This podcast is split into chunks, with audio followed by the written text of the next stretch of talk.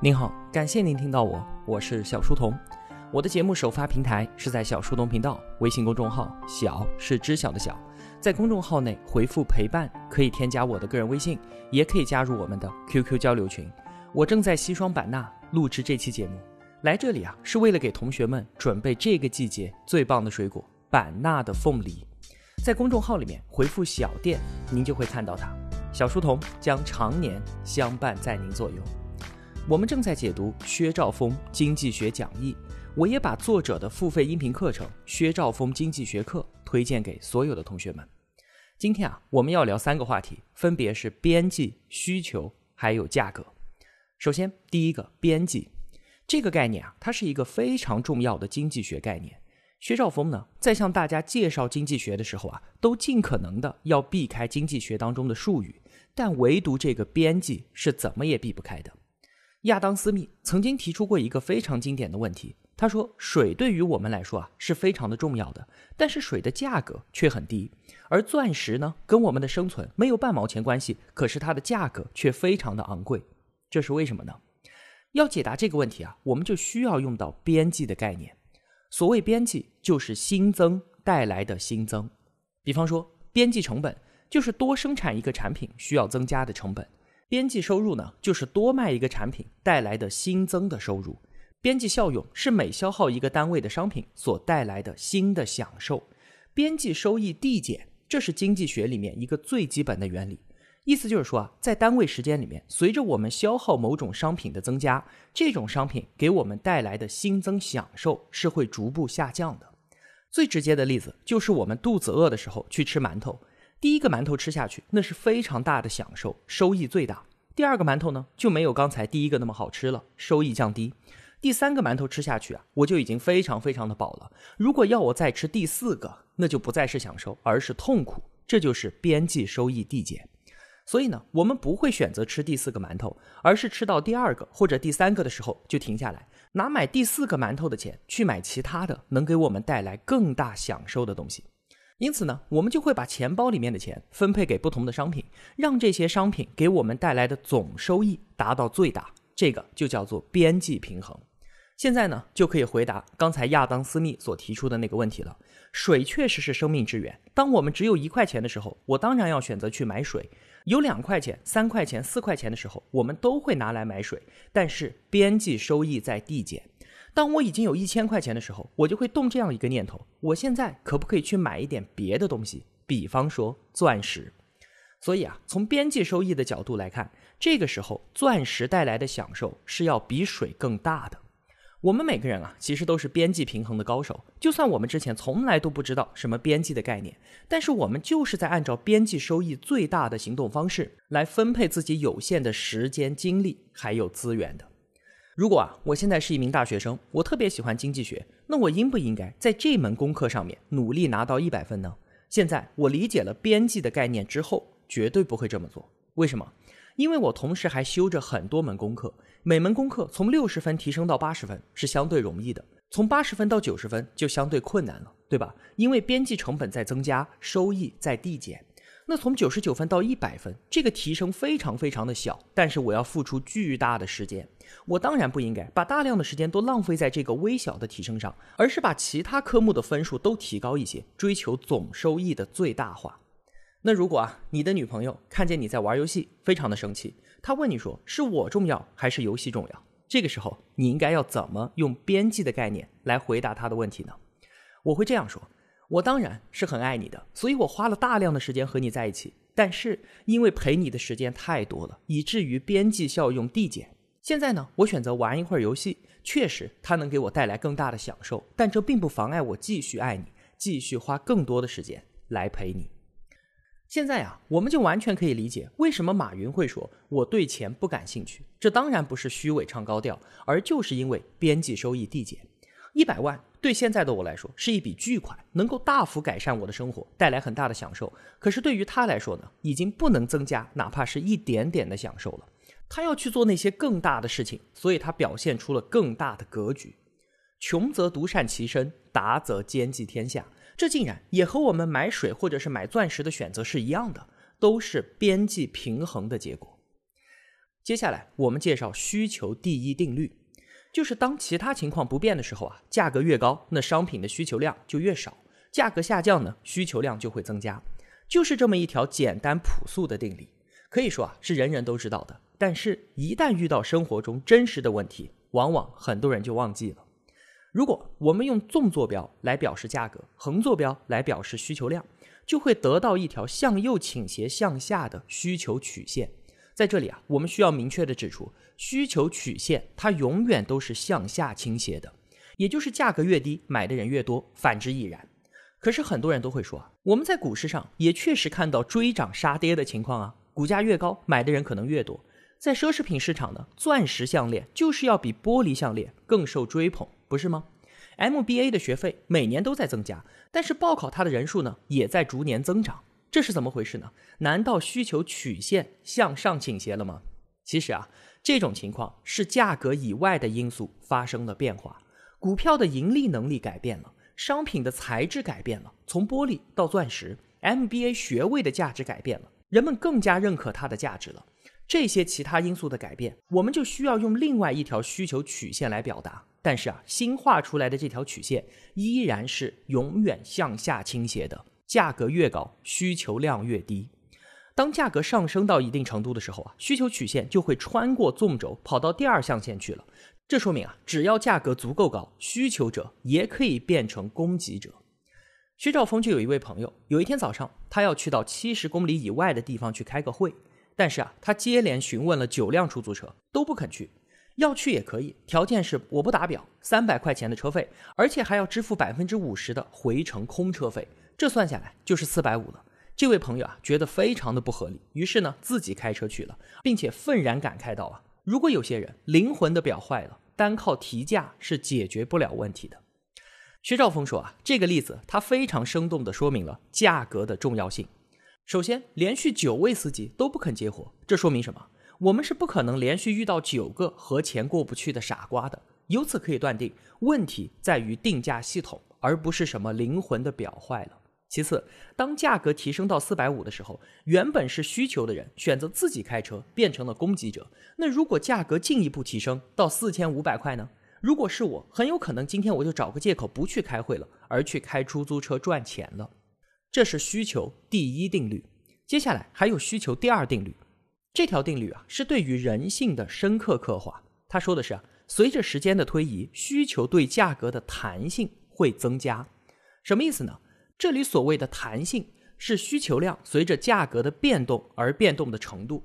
比方说，价格只变动了百分之二，而需求量呢，因此改变了百分之五，那么弹性就是百分之五除以百分之二等于二点五，弹性大于一。弹性大的一般都是香水、名表这样的奢侈品，而如果弹性小于一呢，一般都是大米、食盐这样的生活必需品。任何商品啊，它都不是绝对的奢侈品或者是必需品，这完全取决于它的价格。如果足够便宜，那它就是必需品；而如果贵到一定程度，它也就变成了奢侈品。我们想啊，水是奢侈品还是必需品呢？很多人都会觉得水那当然是必需品了。但是如果在水资源极度匮乏的地区呢？人们是不会拿水随便去浇花、洗车、洗澡的。很少的水，我要拿来先洗脸，再洗脚，然后洗鞋，最后还要冲厕所，水就变成了奢侈品。在今天啊，物质生活确实丰富了。对于很多在大城市的上班族来说，上下班时候的出租车那就是必需品。可这也是因为在今天它的价格足够低，所以它才是必需品。要知道，在三十年前，出租车都是在宾馆门口等着接外宾的，因为只有那些人才坐得起。很多人觉得生活当中存在着这样一些商品，不管价格多高，它都不会变成奢侈品。人们对它的需求是不会变化的。比方说盐、米、水这一类的东西，被称之为刚需。甚至啊，有人画出一条垂直的需求曲线来表达它。不过呢，我们刚刚才说，需求曲线它一定是向下倾斜的。在真实世界里面，无论代价多高，需求量都不变的情况绝对不存在。我们先来说一个极端一点的例子。生病了需要医治，这算不算刚需？对于任何人来说，生命那是无比重要的，当然是刚需了。那好，比方说我生病了，医生跟我说一万块钱可以治好，那没问题啊，我肯定给。十万块钱那也没问题，我也给。可是医生如果跟我要一百万呢，我就会问一问，是不是可以彻底的根治？医生告诉我只能管一个星期，那我该怎么办呢？我可能就会说，算了，不治了，把钱留给家人吧。这就是每天在医院里面病人都在面临的真实的选择。随着时间的推移，人们总是能够找到替代方案的。这也是需求第二定律所说的需求对价格的弹性增加。时间越长，寻找到的替代方案也就越多。哪怕是刚才说的放弃生命，这也是一种替代方案。讲一个生活当中的例子吧，比方说我早上起床，照常要去上班，突然呢倾盆大雨，而这个时候只有一辆出租车，他跟我要三倍的价钱，怎么办？我现在没有选择的余地，上班不敢迟到，所以我只能接受这个价格。但是啊，如果接下来的一段时间都是这样的情况，我不可能每天都接受三倍的价格吧？我就会去积极的寻找一些替代方案，比方说，要么在公司旁边找家酒店住下来，要么我就和领导说明情况，在家办公。你看，时间越长，弹性也就越大，我们能够找到的替代方案也就越多，也越好。我们可以用需求第二定律来解释生活中的一些其他的现象，比方说，在买卖房屋的时候啊，有房产交易税。这个税它是买房的人付还是卖房的人付呢？你做过二手房交易，你就会知道，表面上看是买房的人在掏钱交这笔税，但事实啊却并非如此。因为这个税存在，那房屋的交易价格就会因此有所下降，所以是买卖双方一起支付了这笔税。买房的人多付了钱，而卖房的人呢少赚了钱，他们俩的损失之和就等于政府的税收。所以有人说，通过高额的房产交易税来打压房价，这个想法是完全错误的。重税它只会增加买卖双方的负担而已。那你说这个税是买卖双方平均分摊的吗？其实不是的，双方付出多少完全取决于双方的相对弹性。谁的弹性低，谁对本次交易的需求更加迫切，那么他付的钱就要更多一些。这个道理，甚至政府的规定都改变不了。比方说，政府出台了苹果税，要求每买一个苹果，那消费者呢，你就要支付五毛钱的税金。在苹果交易里面，作为消费者，我不吃苹果，我还可以选择吃香蕉。可是水果商人呢，他的苹果这两天卖不出去就坏掉了，因此在这样的交易里面，苹果商人的弹性就更低。所以他会这样说：表面上政府是规定了买苹果的人交税，但是我可以帮你把税交了，只要你买我的苹果就行了。所以在交易中，交易费用由谁来承担，承担多少，完全取决于交易双方的相对弹性，这和政府的规定都是没有关系的。我们把它称之为法律无效定律。再比方说啊，男女关系当中，是男生去找女生，还是女生去找男生呢？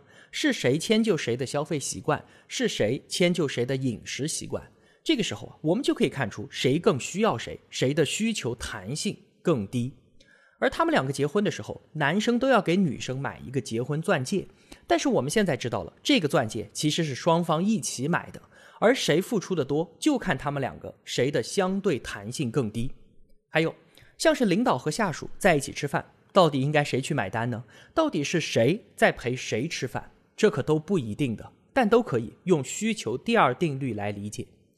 需求定律是经济学的核心，了解了之后，我们就会感受到，经济学是对于人性的深刻洞察。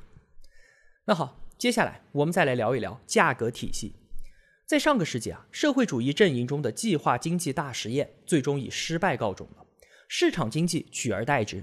我们理解了计划经济的弊端，也就能够理解价格体系的价值之所在。计划经济之所以会失败，是因为存在着三个不可逾越的根本障碍。第一个，人际效用不可比较，什么意思呢？在战争时期啊，我们的目标是非常明确的，所有的力量集中到一个方向就可以了。但是要发展经济，我们的目标却是复杂的，是生产纸张，还是生产面包，还是生产汽车呢？各要生产多少都不知道。每个人对于商品的偏好是不一样的。就算我们两个都需要木材，我拿来做铅笔，你拿来取暖，那我们两个谁的需求更大？为此愿意付出多大的成本呢？这一切都不知道，又怎么进行针对性的生产和分配呢？这叫做人际效用不可比较。第二点，数据不可得。每个人需求什么，需求多少，愿意为此付出什么样的代价，一切的数据都是分散在整个社会当中的，都在你我的脑子里面，没有人能够将它们集中起来统筹计划。最后还有一点，就是在经济活动当中，人们的行为是对是错，没有相应的奖惩机制来进行修正。这就是计划经济所面临的三个根本没有办法克服的障碍，而市场经济价格体系就很好的解决了这三个问题。首先，它解决了数据不可得的问题，价格的变动就直接传递了稀缺的信息和数据，而且传递的方式是最高效、最快速的。人们根本不需要知道我用木材做铅笔和你用木材来取暖的需求有多么的迫切，只要价格上涨，人们就知道这个商品是稀缺的。而且这个信息传递啊，只会传递到我们这些需要木材的人这里，不需要的人，他们不关注木材的价格，也就没有必要知道相关的这些信息。其次呢，价格可以指导人们生产，生产什么，生产多少，价格都可以给我们答案。最后，价格体系完美的解决了奖惩的问题，因为赚钱或者亏本，这本身就是最好的奖励和惩罚。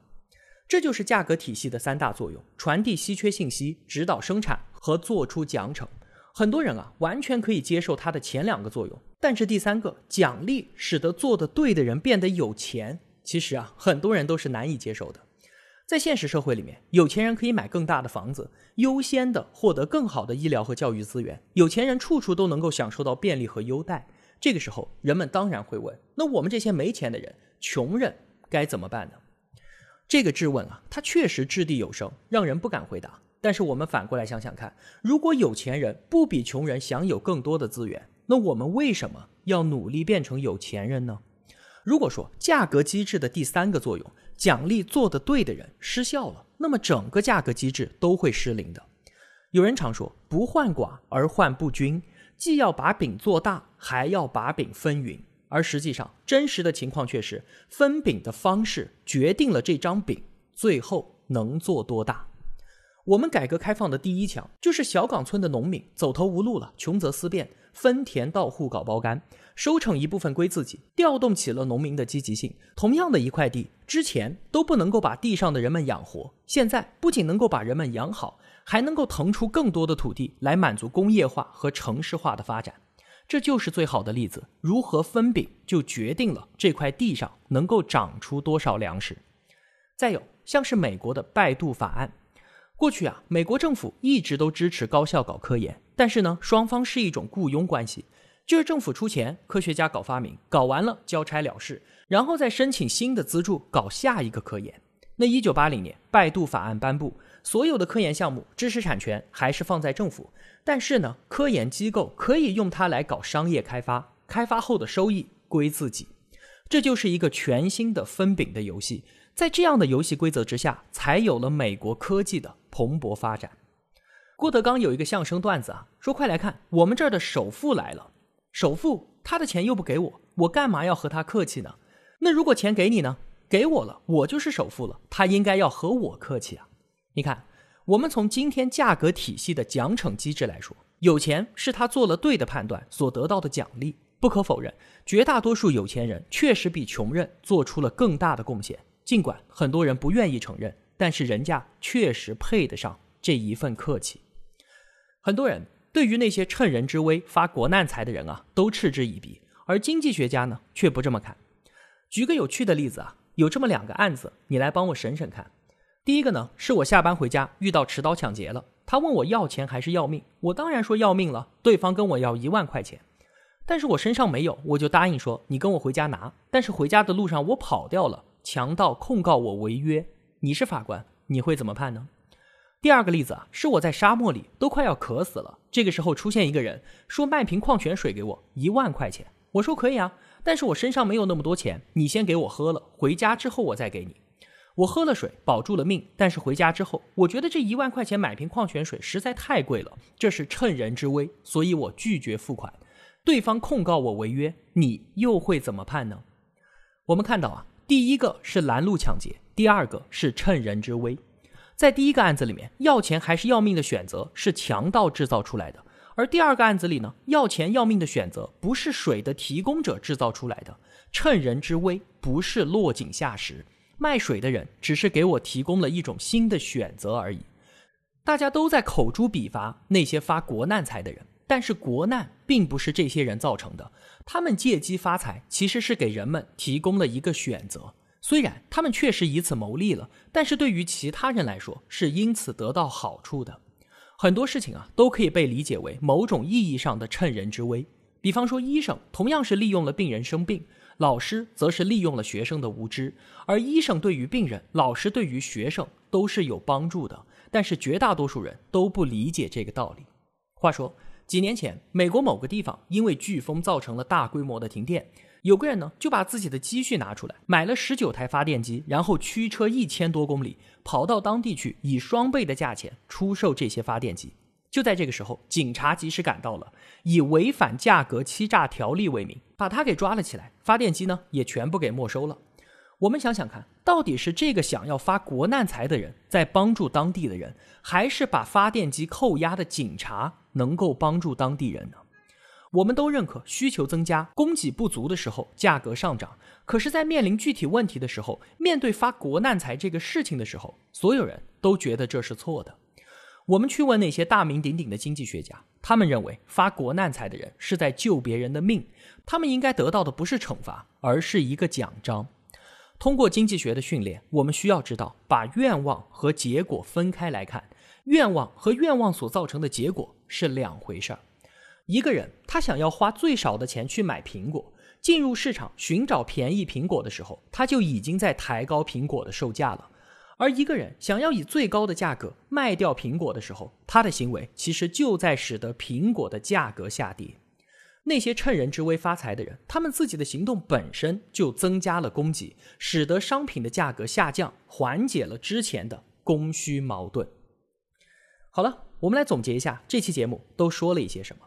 首先，我们介绍了边际，边际是新增带来的新增。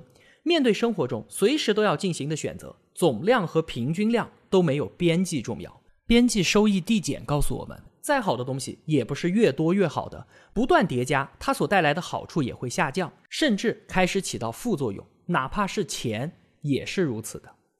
第二，需求第一定律，人们会随着代价的改变而改变需求量。需求曲线永远向下倾斜。我们这个世界上并不存在什么绝对的刚需，任何东西都可以是必需品，也可以是奢侈品。价格足够高，人们甚至可以从需求者变成供给者。第三，需求第二定律：随着时间的推移，人们的需求和供给弹性都会逐渐增大。我们是有很强的应变能力的。时间越长，我们寻找到的替代方案也就越多越好。法律无效定律。交易费用谁承担的多，就看谁的相对弹性更小。在交易当中如此，在人际关系当中也是如此。需求定律是对于人性的洞察。第四，计划经济所解决不了的问题，价格体系可以解决。它的三大作用：传递稀缺的信息，指导生产和寻找替代方案，还有做出奖励和惩罚。第五，分饼的规则决定了饼的大小。有钱是因为做出了正确的决策，受到价格体系的奖赏。如果有钱人不能够享受更多的资源，人们不愿意争当有钱人，那么整个价格机制都会失灵。尽管很多人不愿意承认，但是从效率、从进步考虑，这就是合理的安排。最后，那些趁人之危发国难财的人，国难并非他们制造的，他们只是给人们多提供了一种选择。他们的行为其实就是在缓解供需矛盾。经济学教我们把愿望和结果分开来看，这些事情才会变得清晰起来。关于价格的话题啊，我们还没有说完。房价上涨到底好不好？春节回家过年应不应该算是奢侈品？孩子上学、病人看病，价格应该被压低吗？只认钱不认人，这样做对吗？这些问题啊，下期节目我们会继续讨论。好了，今天啊就聊这么多了。一个人能够走多远，关键在于与谁同行。我用跨越山海的一路相伴，希望得到您用金钱的称赞。小店里刚刚上了新的商品，愿生活中所有的美好都不被辜负，期待您的光临。我是小书童，我在小书童频道与您不见不散。